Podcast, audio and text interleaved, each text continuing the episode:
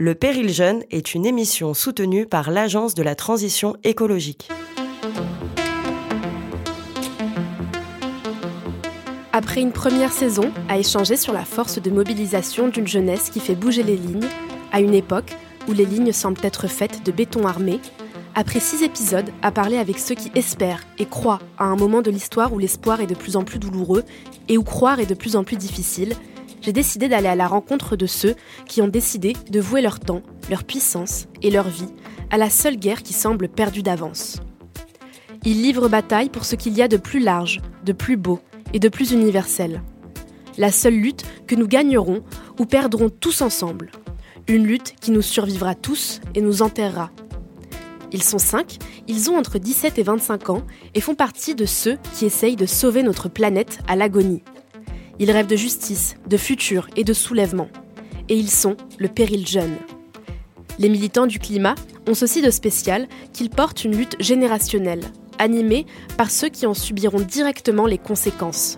Nous, les enfants du 21e siècle, puis ceux qui nous survivront. Une lutte structurellement jeune que chaque génération précédente, équarde, fait peser sur les épaules de la suivante. Ils ont aussi ceci de particulier que ce qui les anime est une tâche qui dépasse les modes de production, les systèmes économiques, les normes sociales et les équilibres énergétiques.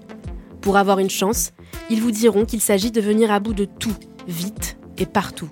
Lutter pour sauver la planète, c'est tout remettre en cause, l'essence même de ce qui fait la manière dont la planète mondialisée fonctionne depuis que de nouveaux continents ont été découverts. Au-delà des urgences matérielles et concrètes de leur combat et de son immensité, il s'agit aussi de mener une bataille culturelle.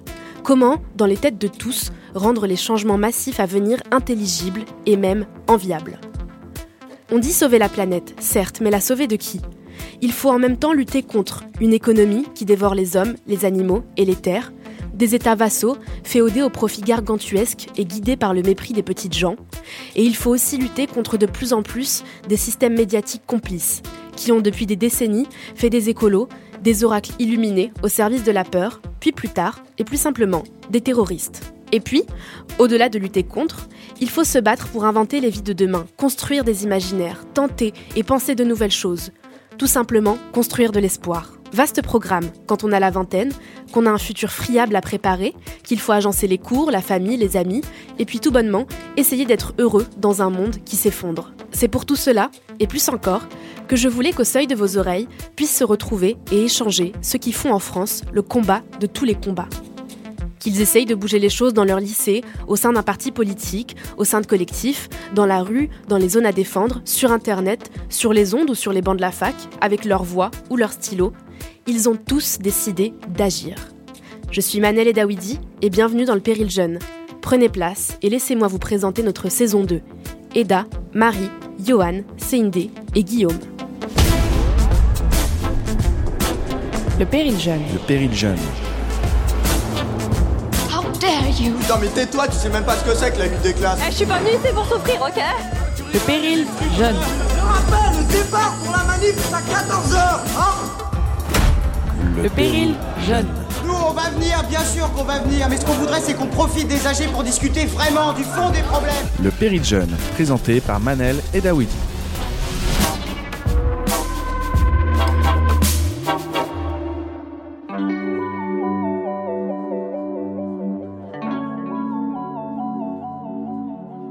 Nous sommes en fin d'après-midi caniculaire lorsqu'on rejoint CIND dans le 13e arrondissement, au café associatif où elle est bénévole. Le 13e, c'est sa maison depuis longtemps. Des cours aux réunions politiques, elle y a tout fait. On sent qu'elle appartient à son quartier et qu'elle y connaît les rues et les gens. CIND a 24 ans. Elle est étudiante en biochimie géosciences et membre d'Europe Écologie Les Verts. Le timbre de sa voix que vous vous apprêtez à découvrir représente assez bien ce qu'elle dégage. Elle est pleine de vie, sémillante même. Elle pétille, et c'est un peu à l'image de la manière dont elle milite. Seindé est là où il faut être quand elle peut l'être. Elle rencontre les gens, elle défend ce qu'elle pense, elle parle et échange beaucoup, elle a l'humour vif, et elle semble jamais rater une occasion de créer du lien. En l'écoutant parler, on n'a pas l'impression qu'elle ait déjà eu de grandes révélations ou de déclics quant à son avenir écolo. C'est comme si ça avait toujours été là, et tout à fait logique, et que ça avait toujours fait partie de sa manière de voir le monde. C'est pour lutter contre la désillusion qui qualifie notre génération Castor, celle qui ne vote que pour faire barrage, qu'elle a décidé d'entrer en politique. Et c'est en se rendant compte de la puissance des structures partisanes qu'elle s'est dit que sa place était chez Europe Écologie Les Verts. En rencontrant Céindé, je me suis tout de suite dit que le drame de ce parti, c'était de ne pas avoir une avant-garde à son image, ses idées et sa témérité. On sent d'ailleurs qu'elle a trouvé ce qui l'anime ici-bas, et j'espère qu'elle s'y cramponnera, même s'il y a une part de moi qui redoute les entrailles politiciennes qui finissent toujours par broyer les meilleurs qui s'y aventurent. Si elle renvoie l'image de quelqu'un qui sait ce à quoi elle appartient, c'est peut-être aussi parce qu'elle le porte en héritage. Fille d'un immigré malien syndicaliste et sœur dans une fratrie déjà bien engagée, elle parle de son militantisme comme d'une aventure familiale.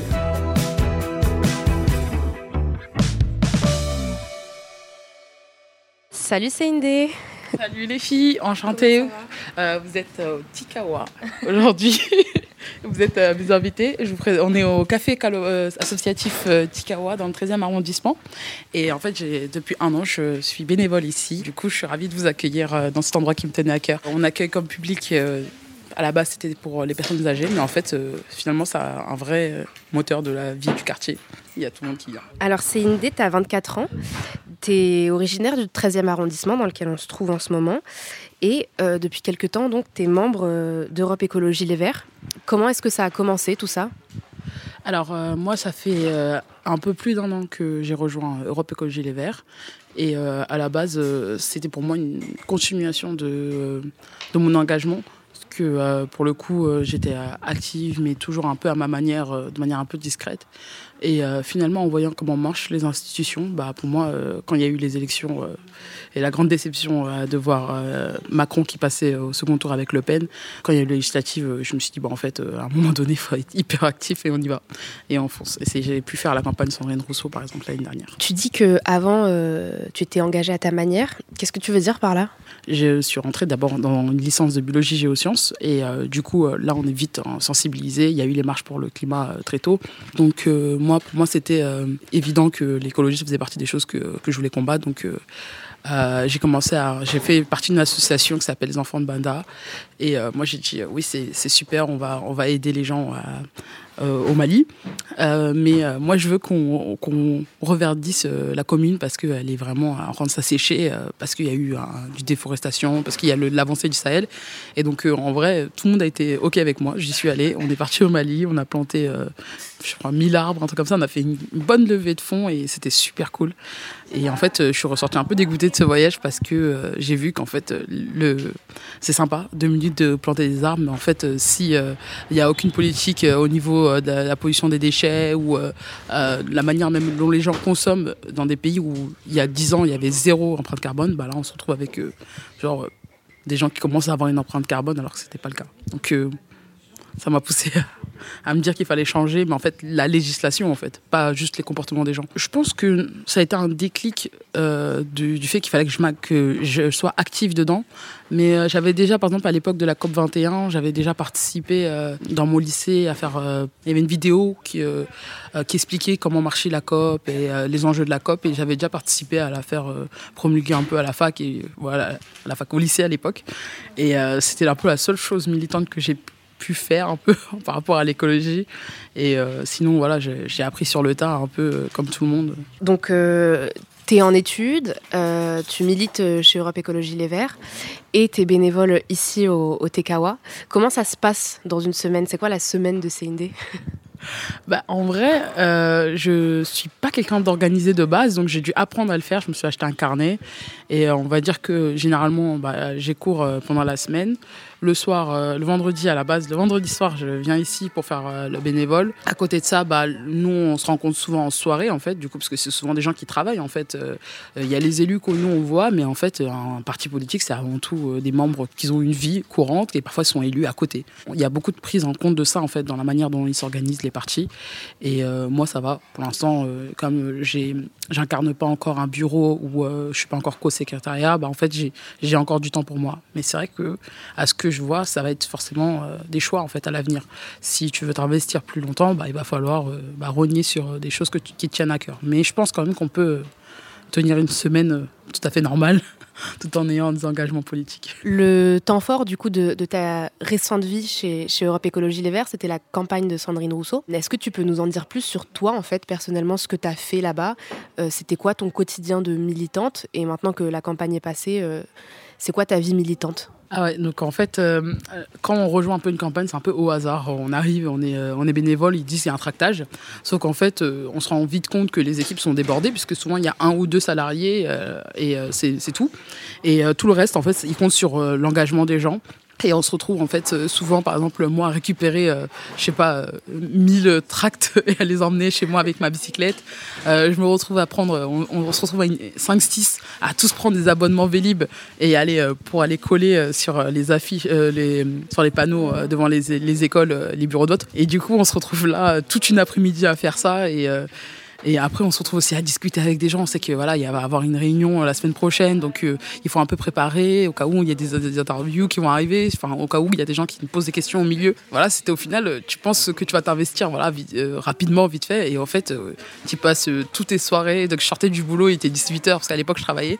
Il était 18 h bah j'allais tracter. Donc voilà, c'est plein de petits trucs comme ça qu'on fait et et au final, ce qui ressort de ça, c'est quand même que euh, j'ai appris énormément de choses sur la manière dont fonctionnait mon quartier, euh, dans la manière dont euh, les gens percevaient la politique. Et c'est vrai que, bah, en fait, on est vite confronté à une claque un peu. Toi, t'es tout content, tu veux défendre tes idées et t'as des gens qui te prennent à partie comme si c'était toi qui étais à l'origine des problèmes de la société. Donc ça, c'était un peu difficile pour moi au début. Mais au, final, bah, c'était cool parce qu'à la fin, à la fin euh, j'ai eu des amis à la fin, on reste ensemble, on, est encore, euh, l'instinct sont encore avec moi dans mon groupe local, etc. Donc euh, ça c'est vraiment top au final. Je dirais que même, euh, en fait moi ça s'est bien passé parce que Sandrine Rousseau est une personne relativement accessible, mais je sais que dans d'autres pour d'autres personnes, bah, ça a été plus difficile le rapport à l'élu. L'élu n'était pas très sympa, pas très gentil. D'ailleurs élu, pas encore élu d'ailleurs, le candidat. Relativement, moi ça va. Tu as abordé le fait que quand on est militant, tout finit un peu par, euh, par se mêler, ta vie de militant, ta vie pro, ta vie amicale. Il y a aussi la vie familiale qui est un, grand pan. Euh, toi, ça se passe comment? Comment est-ce que tes proches ils voient ton engagement euh, qui est un peu quand même tous azimuts? Au début, euh, c'est vrai que moi, c'était un peu ma peur. Je me suis dit, euh, je vais rentrer en politique. Enfin, toute ma famille va me regarder en mode, mais pour qui elle se prend? Mais au final, euh, je me suis rappelé que mon papa était syndicaliste depuis euh, toujours. Il a toujours été à fond dessus. Et, en fait, j'en parlais à ma mère. Elle me dit, mais vas-y, fonce, ça fait trop plaisir. Alors, chez Europe Écologie Les Verts, c'était. c'était que j'avais déjà une sœur qui a toujours voté les Verts. J'ai jamais compris au début, je comprenais pas pourquoi elle faisait ça. Mais au final, bah, elle, elle m'a un peu convaincue que c'était trop bien comme parti. En plus que comme j'aimais l'écologie, je devais y aller à foncer dedans. Et en fait, au final, c'est un peu devenu une aventure familiale. Je veux dire, euh, là, par exemple, euh, euh, on discutait des élections et t'avais toutes mes sœurs qui, qui me donnaient des conseils. ou quand je leur disais, est-ce que j'ai envie de faire élu Elles me disent, bah oui, fonce. Si un jour quelqu'un te propose de participer à une liste, tu t'as que ça à faire. Il faut que tu y ailles. Donc finalement, je suis vraiment très bien entourée. J'ai plein de gens derrière moi, plein de personnes qui me poussent et qui sont prêts à tout moment à venir m'aider. Et ça, c'est cool. Pour finir, c'est une idée. euh, J'ai demandé à chacun de choisir un extrait, quelque chose qu'il aimerait faire écouter aux autres et aux auditeurs du Péril Jeune. Est-ce que tu peux nous parler de ce que tu as choisi et nous expliquer pourquoi?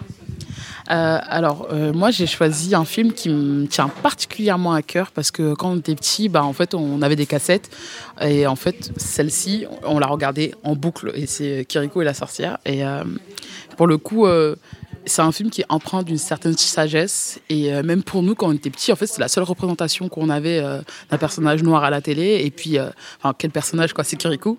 Et en fait, il y a un moment dans le film J'aurais pu vous passer tout le film. Il y a un moment dans le film où Kiriko fait preuve, pour la première fois, de doute. On l'a jamais vu douter pendant tout le film. Et c'est un moment qui est vraiment une leçon sur la manière dont on mène nos luttes. C'est cette épine qui lui donne ses pouvoirs de sorcière. Si on lui enlevait, on lui retirerait du même coup ses pouvoirs. Est-ce pour cela qu'elle reste chez elle et ne se montre jamais de dos? Oui.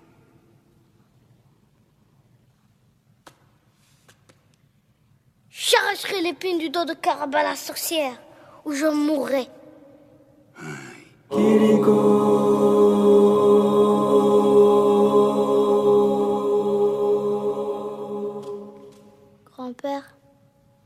Oui, j'allais sur tes genoux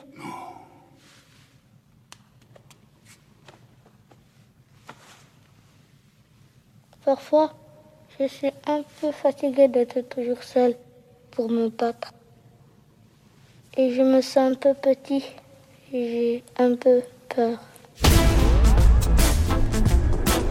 Le péril jeune. Le péril jeune.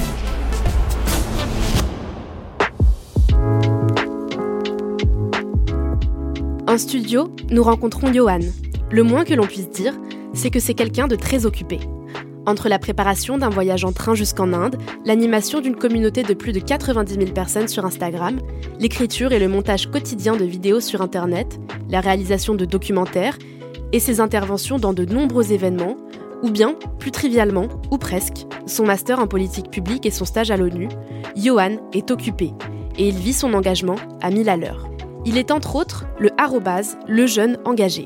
Même si nous avons le même âge, je dois avouer que je me sens assez dépassée quand j'observe la maîtrise des réseaux sociaux et de comment Johan en a fait le nerf de sa guerre. C'est la next gen, et force est de constater que ça fonctionne.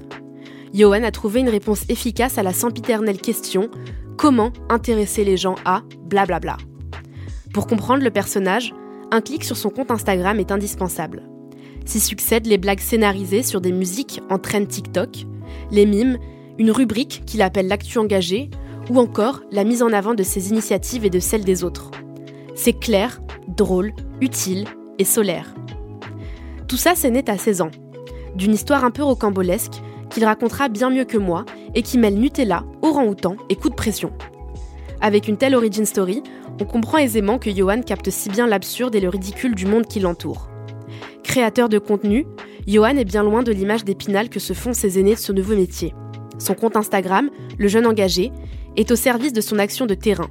Et ses dizaines de milliers de followers, il les met au service d'une chose qui le dépasse. En le rencontrant, j'ai eu l'impression que le jeune engagé n'était pas Johan Reboul, mais plutôt que l'un était au service de l'autre, et vice-versa, qu'il avait trouvé un avatar lui donnant la force et la confiance suffisantes pour s'attaquer à un si gros chantier que le sauvetage de la planète et de ses habitants. Mais aujourd'hui, c'est bel et bien Johan Reboul que je vous présente.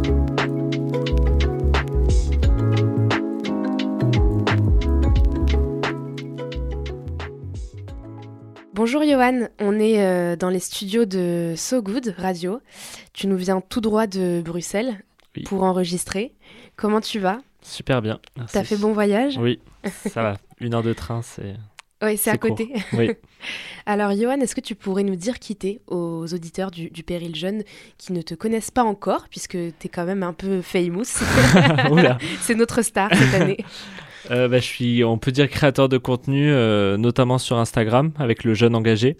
Euh, j'essaye de faire des vidéos, notamment avec. c'est le euh, nom de ton compte, ouais, le jeune engagé. le jeune engagé, et j'essaye de, de parler avec humour des questions de dérèglement climatique.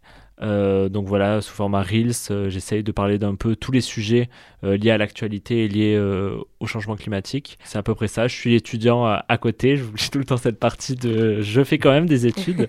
Et voilà, je suis en stage en ce moment à Bruxelles, aux Nations Unies. Et ça fait déjà des journées bien remplies. Est-ce que tu peux nous dire comment est-ce que tout ça, ça a commencé? Ouais, ça a commencé euh, sur un sujet bien précis en fait.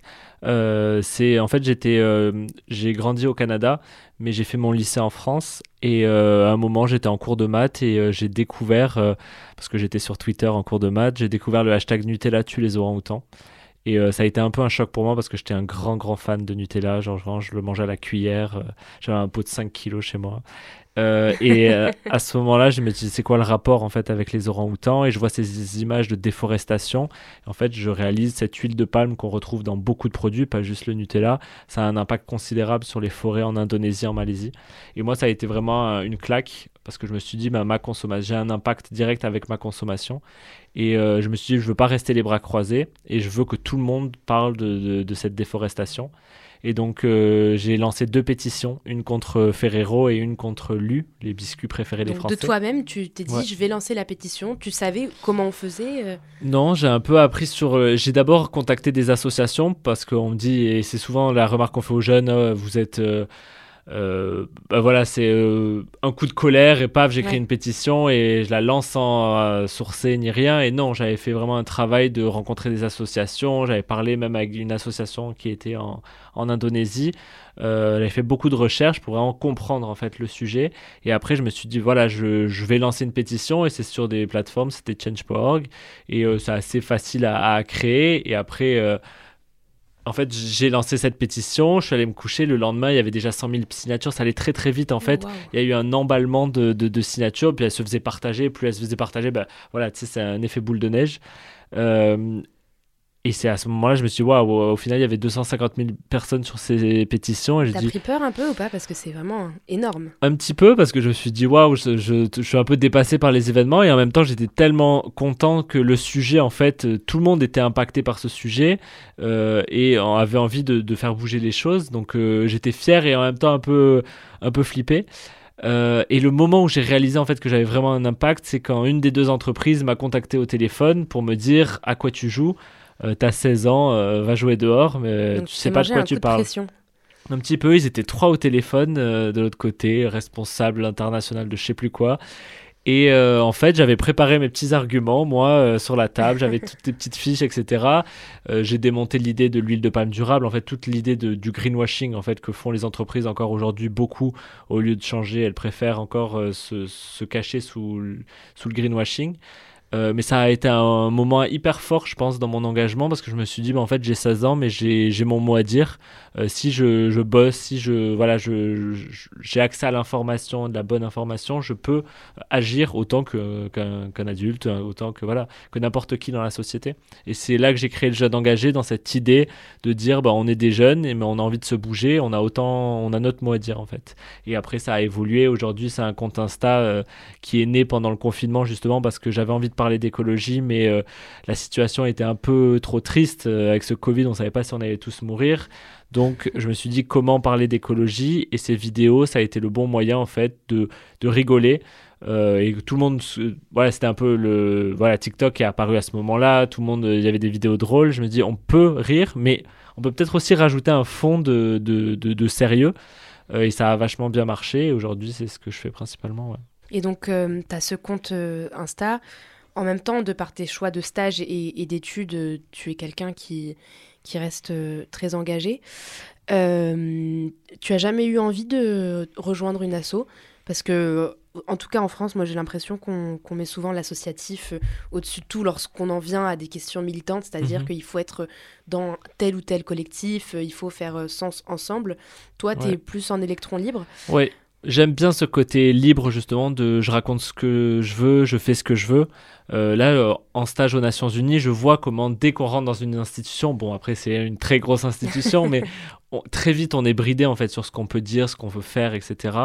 Euh, donc pour l'instant moi ça m'intéresse pas, mais il y a quand même cette idée sur l'associatif qui m'intéresse, c'est le terrain en fait, d'être de, de, de de, se bouger aussi concrètement. Et des fois, je trouve que les réseaux sociaux, ça reste beaucoup trop virtuel. Et j'aimerais aussi avoir un impact autre, euh, voilà, plus, plus, plus réel. Mais c'est des choses que tu as aussi concrétisées. Tu as par exemple fait un docu dont tu peux nous parler?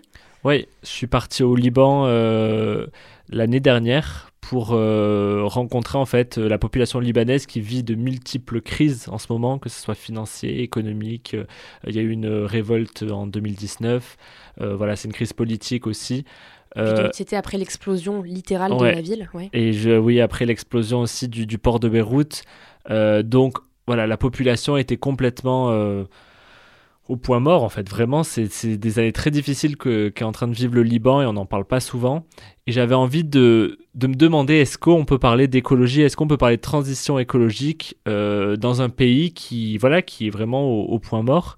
Et en fait, j'ai rencontré euh, un peuple euh, magnifique. C'est un peu cliché de dire ça, tu sais, je suis débarqué dans un pays et je suis tombé. Mais ça m'a vraiment fait un. Ouais, c'est ça. C'est un peu. Mais non, c'était plus que ça, c'était vraiment. Euh, bah, j'avais des amis qui étaient sur place, et donc j'ai très, très vite rencontré des locaux. Et et je pense que ça a été aussi un déclic pour me dire cette idée de, dérèglement climatique, c'est trop facile de parler des règlements climatiques chez nous euh, avec cette vision française, euh, mais c'est pas du tout la réalité. Euh, et on peut pas cantonner, on, en a parlé, de cantonner l'écologie à juste à l'écologie, mais il y a des questions sociales en fait dans, l'écologie et, justement se questionner sur, sur le Liban qui vit plein de crises, on voit qu'il y a quand même des personnes qui disent oui, on va reconstruire le Liban, mais de manière durable. Euh, et c'était assez intéressant justement, et je pense que c'est ça qui me donne envie de continuer dans les documentaires, c'est de, c'est d'aller voilà, d'avoir différentes euh, paroles en fait, et pas juste euh, ma parole. Bon, moi je je fais des vidéos drôles, mais j'ai envie aussi d'écouter d'autres personnes un peu partout dans le monde. C'est important. Et en parlant d'autres paroles, pour conclure, j'ai demandé à tout le monde de laisser nos auditeurs sur un extrait sonore qu'ils estiment important et qu'ils ont envie de faire écouter aux autres. -hmm. Est-ce que tu peux nous dire ce que tu as choisi? Ouais, moi ça serait de parler du documentaire de Camille Etienne, Pourquoi on se bat? Euh, parce que justement, je parlais de documentaire, c'est vers là j'ai envie de me, me, diriger. De la question des nouveaux imaginaires, elle est hyper importante et je pense que ça m'a donné beaucoup de force dans mon engagement, euh, de voir de elle arrive à mélanger dans, ce documentaire avec euh, Solal de, la beauté en fait, la beauté de la nature, la beauté de la danse, parce qu'il y a aussi beaucoup de danse. Euh, et je trouve cette question de, de faire rêver autrement, c'est hyper important et c'est ce que j'essaye de faire sur les réseaux sociaux, de montrer que voilà, on n'a pas besoin d'habiter à Dubaï et d'avoir une Lamborghini pour être heureux, mais justement, est-ce qu'on peut aspirer à autre chose et rêver d'autre chose? C'est vraiment la question hyper importante, je trouve.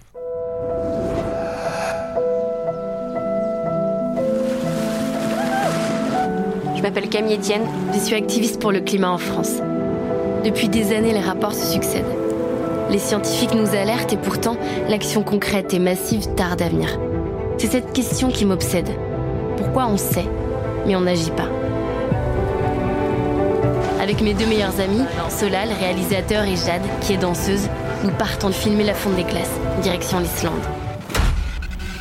Le péril jeune.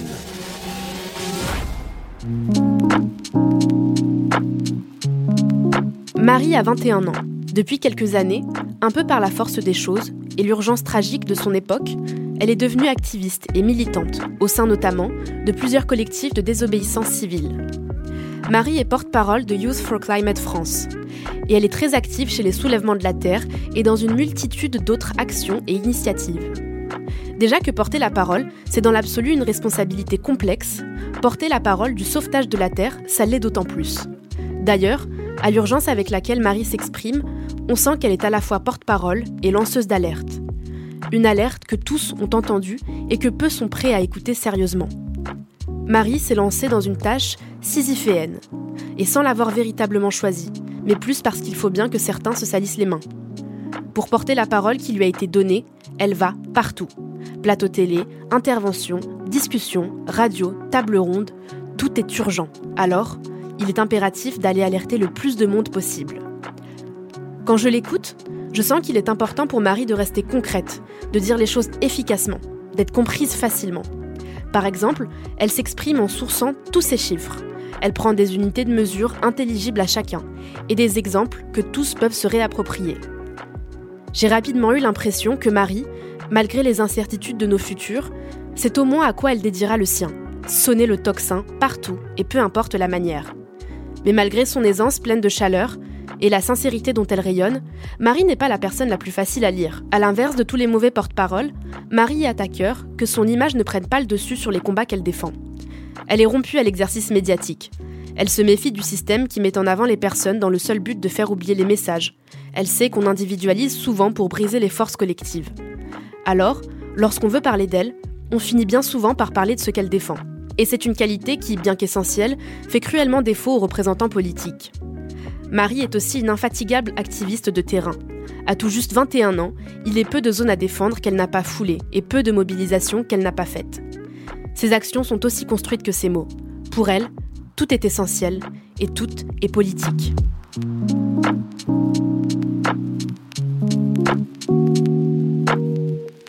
Bonjour Marie, comment ça va Bah ça va super et toi Ça va, écoute.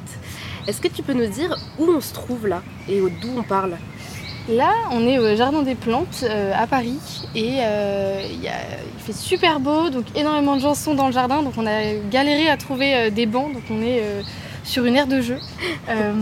mais sinon, c'est un endroit qui est, qui est, super chouette. Derrière des kangourous. Ouais. Je vous ai demandé de choisir un endroit où se rencontrer et, et où parler pour la première fois. Pourquoi tu as choisi ce lieu?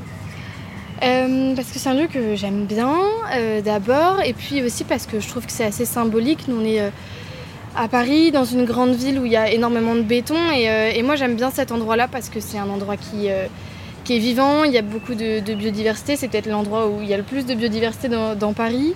et puis c'est aussi symboliquement parce qu'il y a quand même le muséum d'histoire naturelle. et puis il y a, voilà, il y, a beaucoup de, recherches sur la biodiversité, sur le vivant.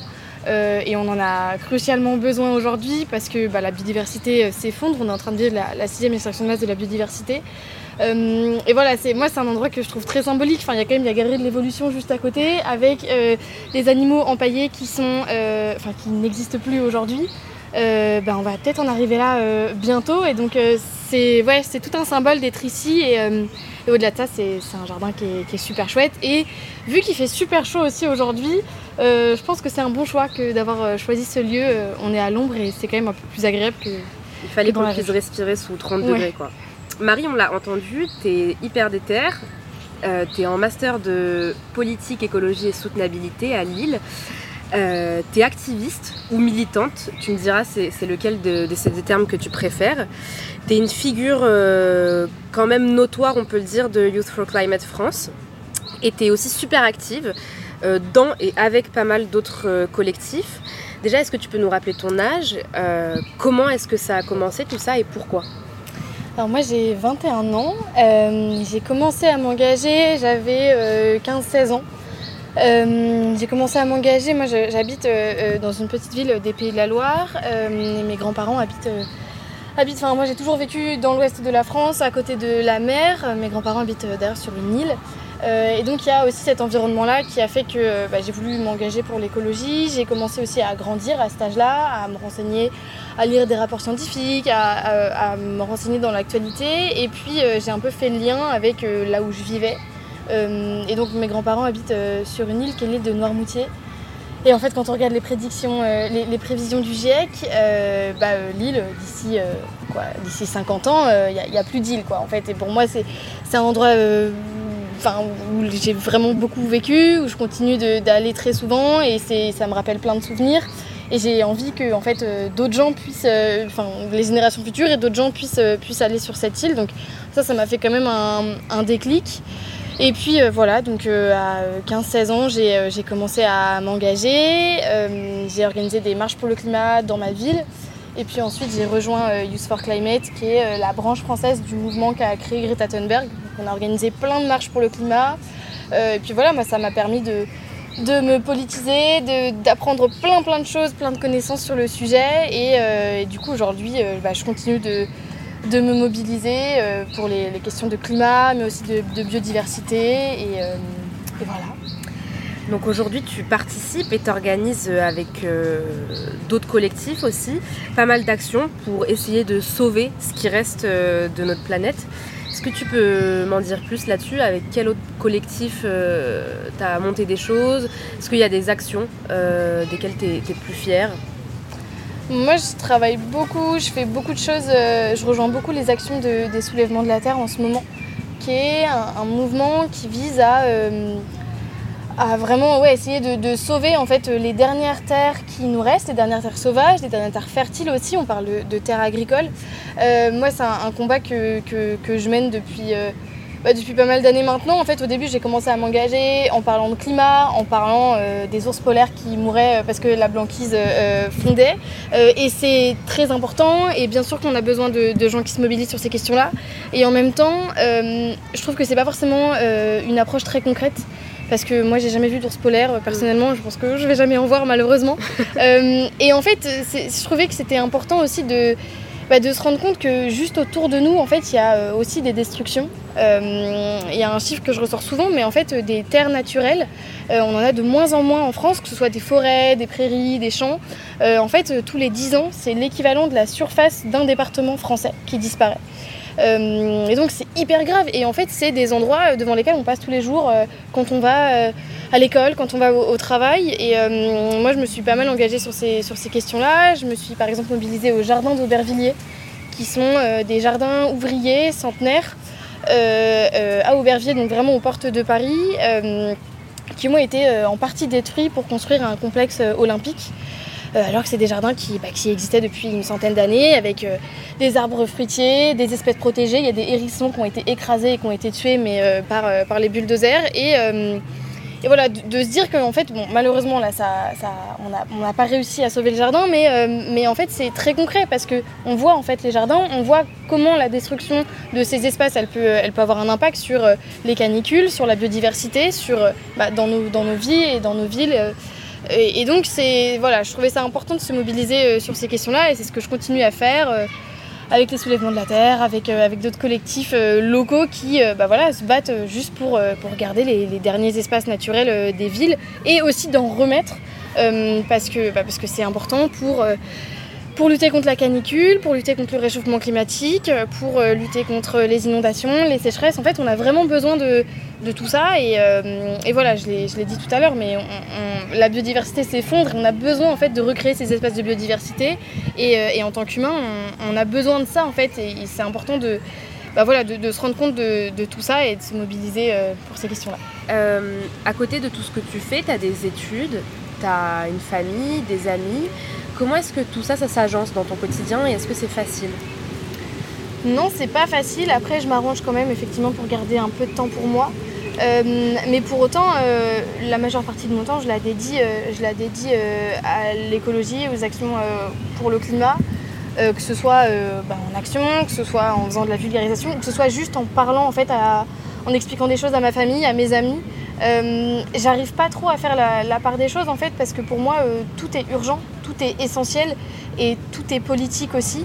Euh, notre vie en, général et donc c'est un peu compliqué même si effectivement j'essaie de, prendre du temps pour moi je crois que je m'entoure aussi de personnes qui sont aussi militantes et donc, euh, et donc euh, ça fait du bien aussi de pouvoir partager ces constats-là et aussi les angoisses parce qu'on parle beaucoup d'éco-anxiété. on parle beaucoup d'éco-anxiété qui concerne notre génération et c'est important je trouve de s'entourer, d'être, enfin voilà, d'agir collectivement. En fait on ne pourra pas changer les choses tout seul. Par contre collectivement et aussi de faire un relais en fait de quand moi je suis fatiguée, ben, en fait d'autres gens prennent le, prennent le relais et vont en action à ma place ou font d'autres choses à ma place voilà, le collectif, je pense que c'est hyper important. Et, euh, voilà, donc, euh, donc on fait ce qu'on peut euh, et, on fait, oui, on fait carrément le, maximum en fait et, on continue d'agir collectivement.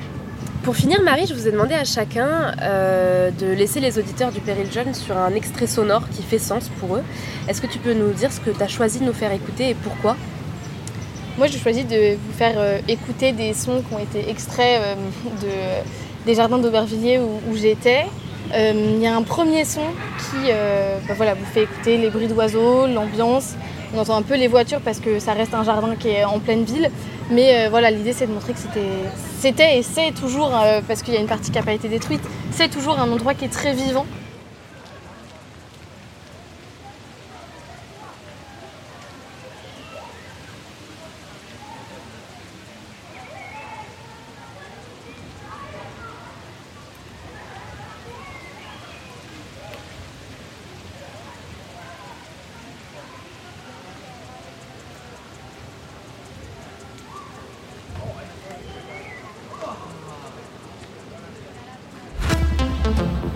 Le péril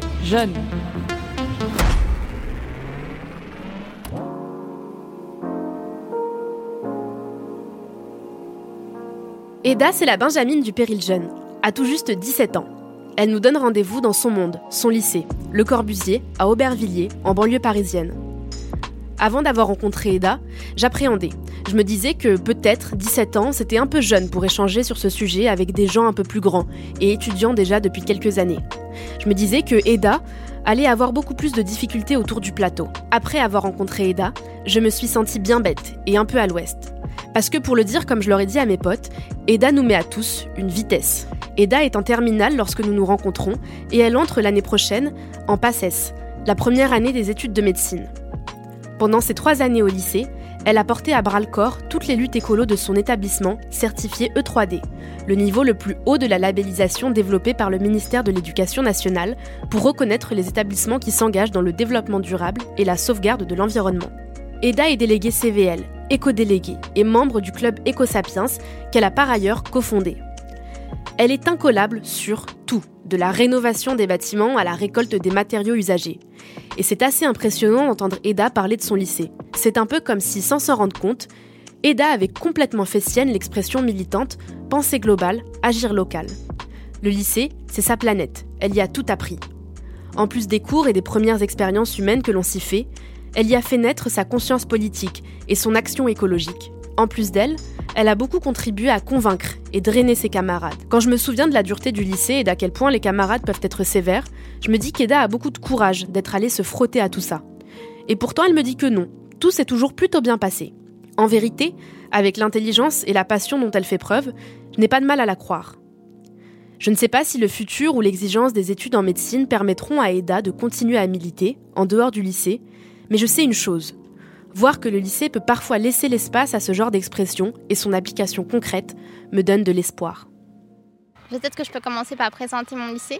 Du coup, euh, mon lycée, il est euh, labellisé E3D au niveau 3, donc c'est le niveau euh, maximum. Et on a été labellisé du coup à ce niveau maximum très récemment. Et du coup, pour avoir ce label, il faut respecter certains critères. Et euh, parmi ces critères, il faut respecter la biodiversité, l'écologie, etc. Et du coup, notre pelouse, elle est haute parce qu'elle permet de préserver la biodiversité et euh, donc l'ensemble des insectes et des plantes euh, qui, qui, sont ici. mais aussi, elle permet la pâturage des moutons qui arrivent des fois, enfin souvent, au lycée, du coup, pour se nourrir et participer à ce projet d'écologie.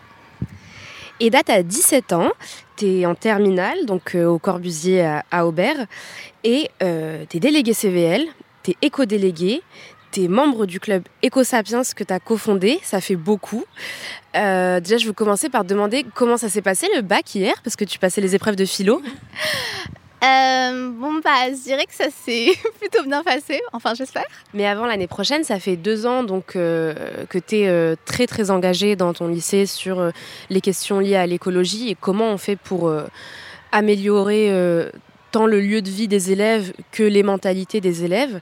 Qu'est-ce que ça veut dire pour toi être éco-délégué et, membre du club, donc EcoSapiens, que tu as cofondé? Est-ce que tu peux nous en parler?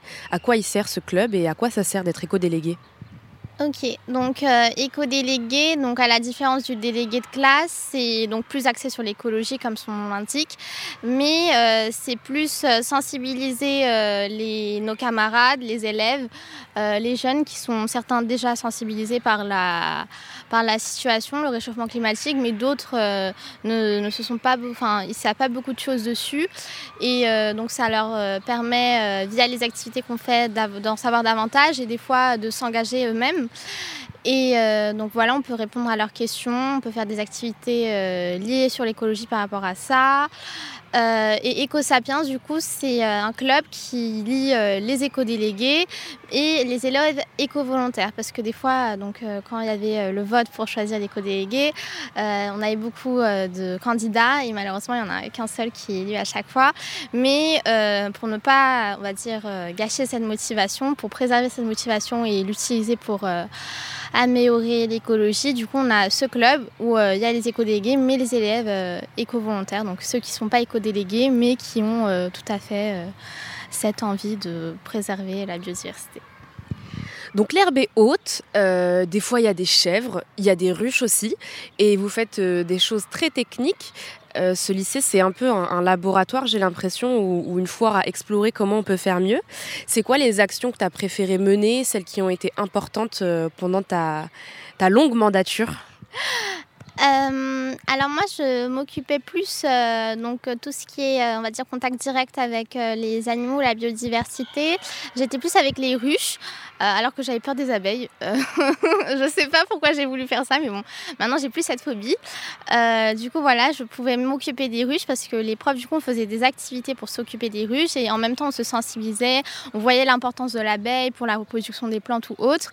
Et du coup, les actions diverses, on va dire pas en lien avec les actions concrètes, plus théoriques que j'ai pu faire, c'était par exemple entrer en contact avec les écoles de la commune et créer une BD sensibilisant à l'écologie. Donc c'est un projet qui est encore en cours. On n'a pas pu le faire concrètement, concrètement, mais on est sur la voie. Est-ce que la relève est assurée pour l'an prochain ou pas? Du coup, oui, parce qu'en fait, donc dans le club EcoSapiens, il n'y a pas que des terminales, il y a des premières et des secondes. Donc euh, l'année prochaine, comme chaque année, pour les délégués, il y aura encore un vote. Donc peut-être qu'ils seront euh, encore élus, donc ce sera les mêmes personnes, enfin qui sont du coup en terminale ou en première, ou ce sera de nouvelles personnes. Mais chaque année, on fait ces élections. Chaque année, on a des réunions et euh, on, soit on continue les projets qu'on qu avait débutés, soit on en fait de nouvelles. je sais que cette année, on a mis en place des bacs à stylo parce qu'on s'est dit que un lycée, c'était un endroit où on utilisait beaucoup de fournitures scolaires, type stylo, type etc.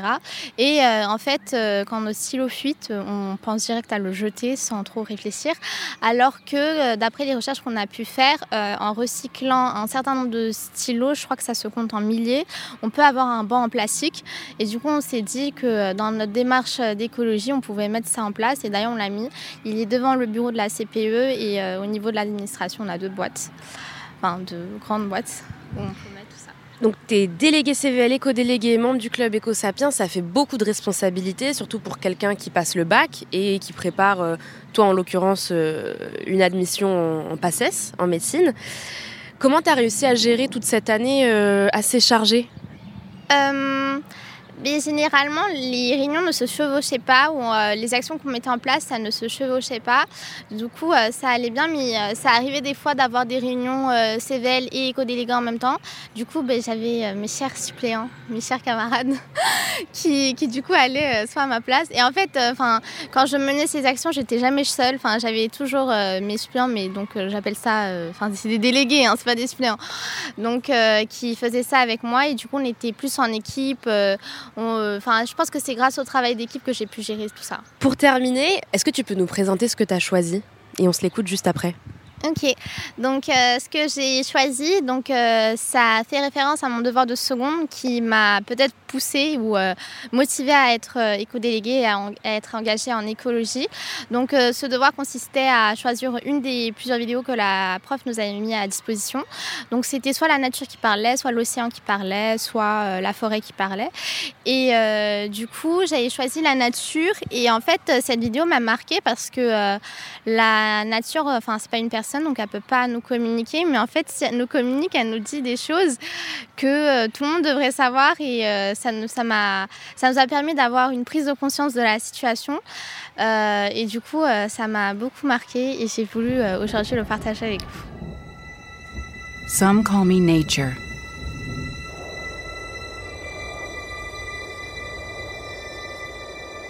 Others call me Mother Nature. I've been here for over four and a half billion years. 22,500 times longer than you. I don't really need people, but people need me. Yes, your future depends on me. When I thrive, you thrive. When I falter, you falter. or worse. Le péril jeune. Le péril jeune.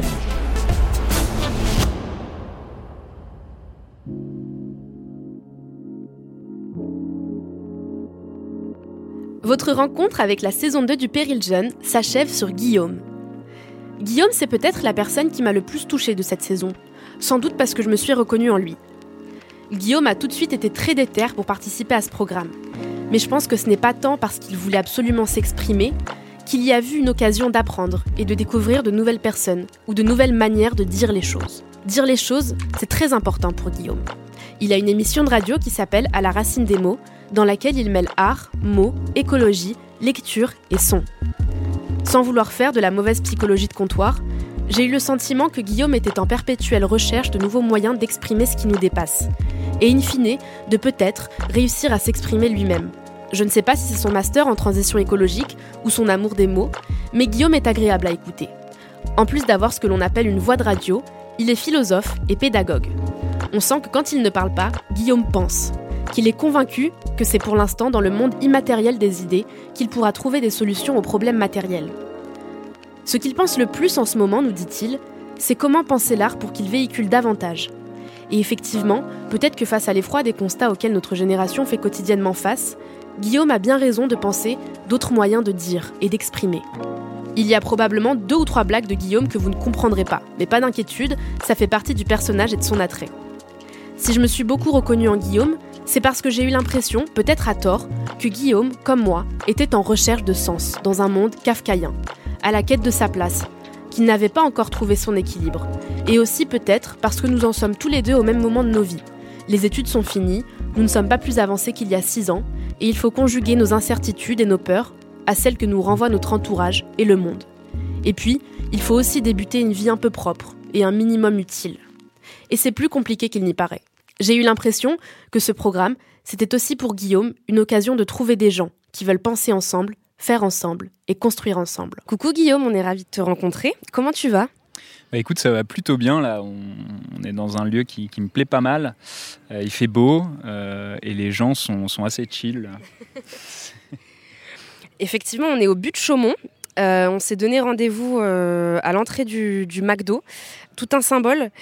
Et il fait très beau, on entend les oiseaux, les, les gens ont l'air totalement posés. Pourquoi tu as choisi qu'on se voit pour la première fois ici? Bah parce que c'est un parc euh, dans lequel j'aimais bien aller euh, il y a 2-3 ans quand j'habitais euh, dans, dans, le 19e, qui est assez cool parce que faut, savoir qu'avant c'était une ancienne carrière. En fait, on a l'impression que c'est l'un des parcs les plus naturels, entre guillemets, de, de, Paris, et pourtant à la base c'était une carrière. Donc il faut se dire qu'il y a 200 ans, les buts de Chaumont c'était juste une carrière. En quelques mots, est-ce que tu peux nous dire qui t'es et ce que tu fais? Et eh ben, du coup, euh, qui je suis? Bah Là, actuellement, euh, je suis en train de, finir euh, mes, études en, en, sciences politiques et dans un master de, transition écologique, qui était un master très très chouette. Et actuellement, je suis en train de faire un stage de, fin d'études dans un cabinet de, plaidoyer, de lobbying autour de la transition écologique. Et euh, sinon, à part ça, parce qu'on n'est pas conditionné uniquement que par son travail, euh, euh, j'anime une, émission de radio et j'aime bien différents, différents arts que je pratique de manière très éclectique. Donc tu fais des études qui sont directement en lien avec la thématique écologique tu as fait un petit passage à, la Fabrique de l'écologie, qui est un think tank qui promeut l'écologie et le développement durable euh, à grands coups de, propositions très rigoureuses. Et tu as une émission sur euh, Radio Campus Paris qui s'appelle À la racine des mots et on invite euh, nos auditeurs à aller y jeter un petit coup d'œil où tu explores les grandes thématiques de l'écologie avec tes invités et seul. Est-ce que tu penses que tout ça, ça fait toi un militant politique? Et comment est-ce que tu décrirais ton approche de l'écologie? Alors, je ne sais pas si ça fait de moi un, militant.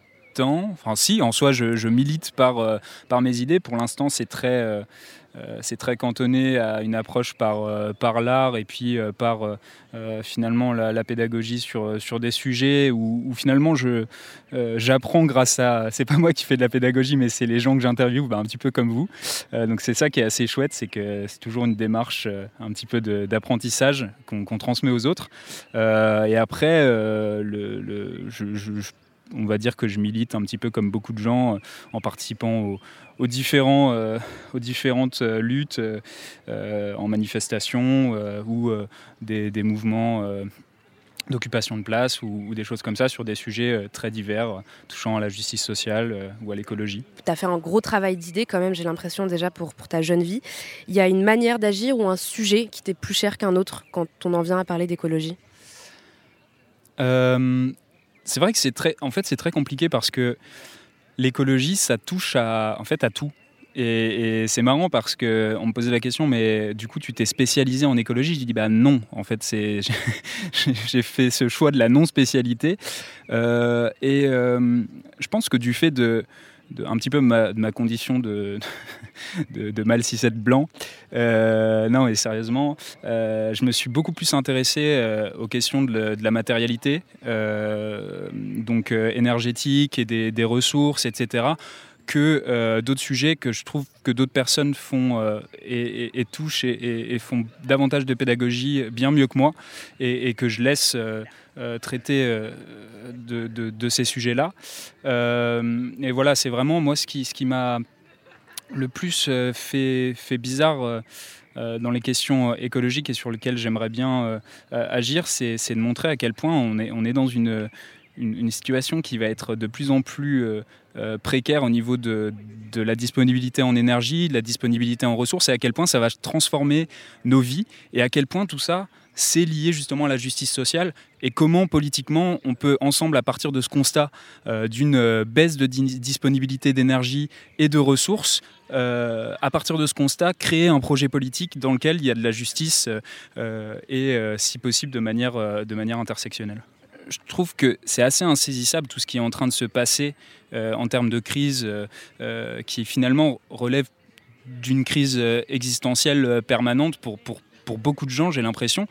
Et dans les idées, il y a une sorte de refuge parce que ces idées qui sont, qui sont nouvelles, qu'elles viennent de, euh, d'écrivains, d'écrivaines, de philosophes, euh, de, de, politiques euh, ou d'artistes, ces idées-là, elles sont un, refuge parfois de, colère, de joie, de, solutions. Et, et, donc à partir de toutes ces idées, on peut nous aussi euh, devenir un petit peu euh, acteurs. C'est pas uniquement des mots. Et, euh, je pense que c'est à travers, là de plus en plus, je vais essayer d'avoir une approche de, l'art plus artiviste, bon c'est un, mot qui se, qui, se développe, de, servir de l'art comme d'un média pour davantage toucher les gens et de véhiculer des idées qui sont transversales. Moi je vois c'est par exemple tous les mouvements autour euh, justement des, soulèvements de la terre, autour de l'anthropologie. Euh, par exemple, Alessandro Pignocchi qui fait de la BD, euh, qui, est formidable, où on voit des, petits oiseaux zadistes, on voit les, les grands politiques de ce monde, grands en tout cas uniquement de par leur apparat. Euh, et, en fait, ils, deviennent animistes, ils deviennent euh, ils prônent des politiques qui sont complètement contraires euh, à, celles qu'ils prônent aujourd'hui. Et je trouve ça totalement décalé, et en même temps très très beau et assez intéressant quand on se met à vouloir aligner toute sa vie, ses ambitions de carrière, ses ambitions personnelles, ses ambitions politiques sur en gros, changer le monde et comment on le change, ça peut faire peur un peu à, son entourage, surtout les parents. Comment est-ce qu'ils voient euh, la voie que tu empruntes Alors, ouais, bah c'est compliqué, c'est compliqué euh, de, faire comprendre un petit peu ce cheminement-là. Euh, après, j'ai la chance d'avoir des, parents assez, euh, assez compréhensifs euh, et à l'écoute de, ce que je peux faire. Même s'il y a des incompréhensions, ils ne sont pas dans l'entrave. Et ça, c'est une chance qui n'est pas partagée par beaucoup de monde finalement. Pour cet épisode inaugural du Péril Jeune, le petit bizutage, c'est que chacun doit choisir un extrait à partager avec le monde et particulièrement les auditeurs du Péril Jeune. Est-ce que tu peux nous dire ce que tu as choisi et nous expliquer pourquoi? Alors dernièrement, il y a, deux, euh, deux, œuvres artistiques qui m'ont beaucoup plu. Il y a euh, un livre de Marielle Massé qui s'appelle Nos cabanes, qui est super, euh, super intéressant. Et l'extrait que j'ai choisi, c'est Alain Damasio. dans la vidéo des, soulèvements de la Terre suite à l'annonce de la dissolution par notre génial ministre Darmanin. et cette en fait, ce texte, il condense pour moi justement un petit peu tout ce vers quoi j'aimerais tendre, c'est-à-dire se servir de la littérature, se servir de l'art comme, euh, d'un coup de poing et en même temps d'un projet de vie meilleur euh, et qui donne envie de croire à d'autres euh, d'autres ailleurs en fait. Et c'est à partir de ces mots-là qu'on peut construire ensemble des, projets qui se mettent en terre et qui euh, un jour euh, et qui commence déjà, pas besoin de dire un jour, à euh, émerger d'un petit peu partout. Le capitalisme a toujours été analphabète. Pour lui, ta chair est un chiffre. Ils ont les réseaux, tu n'as rien, tu es le zéro, ils sont le un. Quand le capital parle, il s'exprime avec des lacrymos. Ses lèvres pètent du gaz. Il fait feu, pour nous faire taire. Nous, on fait taire autant qu'on peut. On croit encore aux landes, aux garrigues, aux tourbes, aux ruisseaux. On croit aux castors qui lovent l'eau dans leurs barrages amoureux. Plutôt qu'aux berges de béton brut qui la laissent filer vers la mer en laissant le monde sec. Tous nos rêves sont à l'eau. Soyons simples, l'eau est le nouvel or. Une méga bassine est un coffre-fort, l'eau est un marché comme il y a un marché de l'air, de l'art, des corps, des terres, du sable, du fer. L'eau se tanque, se stocke, se banque, l'eau se force, se raffine et se filtre. On la verra bientôt en baril à 100 dollars le litre. Le, péril jeune.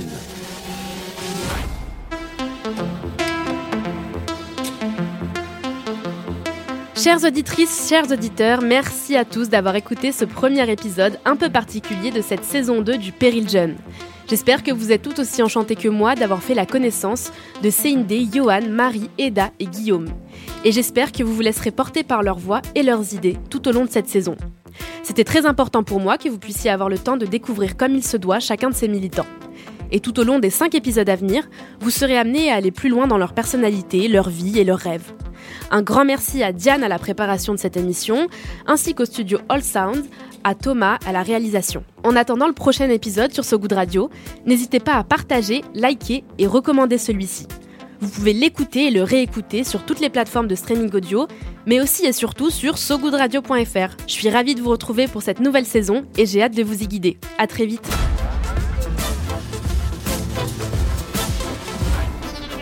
Le péril jeune. Le péril jeune. Le, péril jeune.